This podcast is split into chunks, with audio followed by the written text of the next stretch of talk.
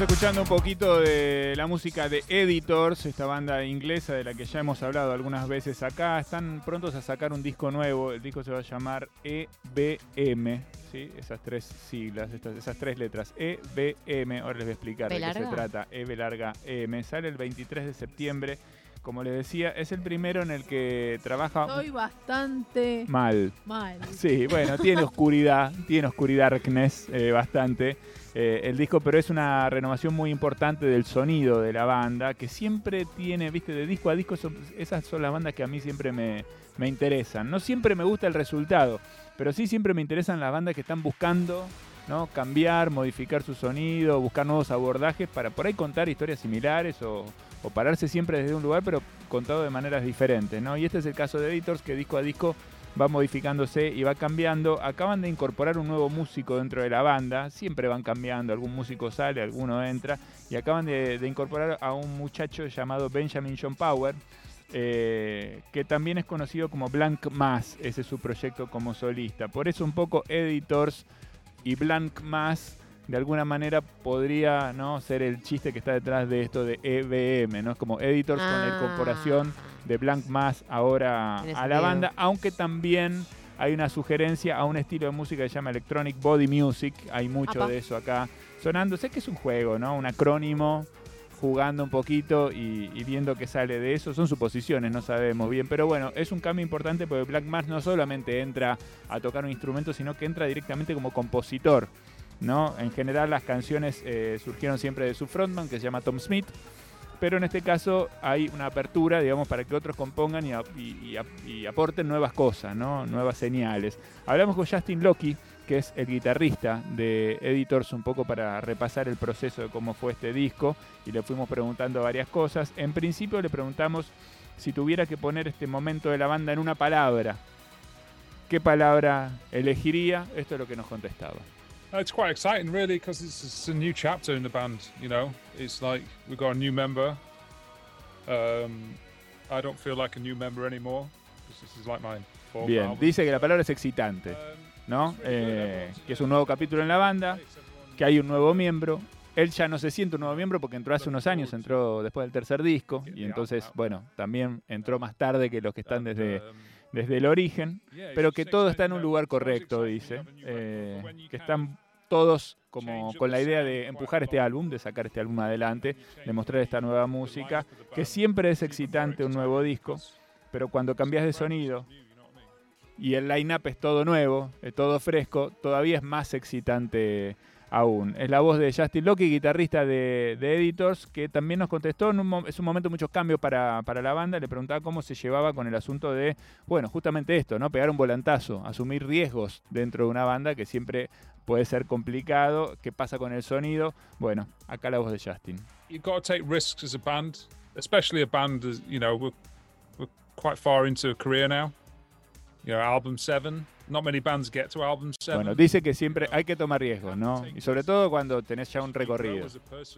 Dice, es el disco 7, ¿no? O sea, no todas las bandas llegan a tener el disco 7. Pero bueno, tenés que tomar riesgos, creces como persona, las bandas crecen, ¿no? Avanzan, no estamos en pausa, no somos una banda en pausa, el sonido tiene que evolucionar también, igual que nosotros, no somos los mismos que hace 20 años, no somos los mismos que, que- que empezamos con la banda, todo fue cambiando, así que de alguna forma dice, lo más riesgoso es quedarse en el mismo lugar, hacer lo mismo, no cambiar, no modificar, porque si haces eso, dice, todos en la banda se empiezan a aburrir.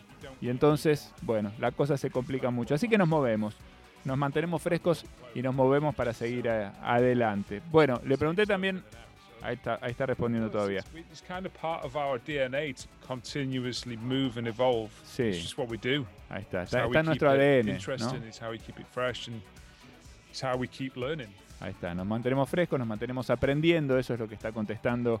Ahí estamos hablando con el guitarrista de Editors a punto de sacar un nuevo disco, sí, próximo 23 de septiembre se llama EBM. Justamente este nuevo integrante trajo muchas cosas, se lo preguntamos, ¿no? ¿Qué, qué vino con la llegada de este nuevo integrante llamado Blank Mass? It's another writer, another producer, and another influence to take the band in a different space. I mean, nobody, nobody owns the band. You know, editors is really democratic. I mean, Bueno, so dice, lot- es so- un nuevo escritor, ¿no? Alguien que escribe nuevas canciones. Es un nuevo productor. Es una nueva influencia para llevar a la banda a un lugar distinto. Nadie, en este caso, es dueño de la banda. No tiene un dueño, Editors. Editors es una banda democrática. La parte inicial viene de Tom, ¿sí? Lo mencionábamos recién. Pero Cho, dice Elliot, eh, Ben, que es Black Mass, ¿no? Eh, cada uno tiene su espacio, espacios diferentes, todos trabajamos las canciones desde lugares diferentes. Si fuera la misma persona dando las mismas órdenes, siempre llegaríamos al mismo lugar. Entonces es bueno tener este tipo de comunicación y este tipo de forma de, de trabajo. Además dice, todos admiramos lo que hace el otro, ¿no? Lo que, lo que cada uno aporta, lo que cada uno trae. Y entonces, Como acá, Eddie. como acá, Como entre exactamente. nosotros cuatro. Como entre nosotros cuatro. Entonces, eh, de esa manera es mucho más fácil trabajar. Le pregunté también a quién había mostrado el disco. ¿Viste cuando tenés el disco ahí, qué sé yo, Sí. te- por ahí lo querés compartir con alguien? Obvio. Eh, y entonces le pregunté con quién lo, lo compartió. Mirá que, lo que me contesta.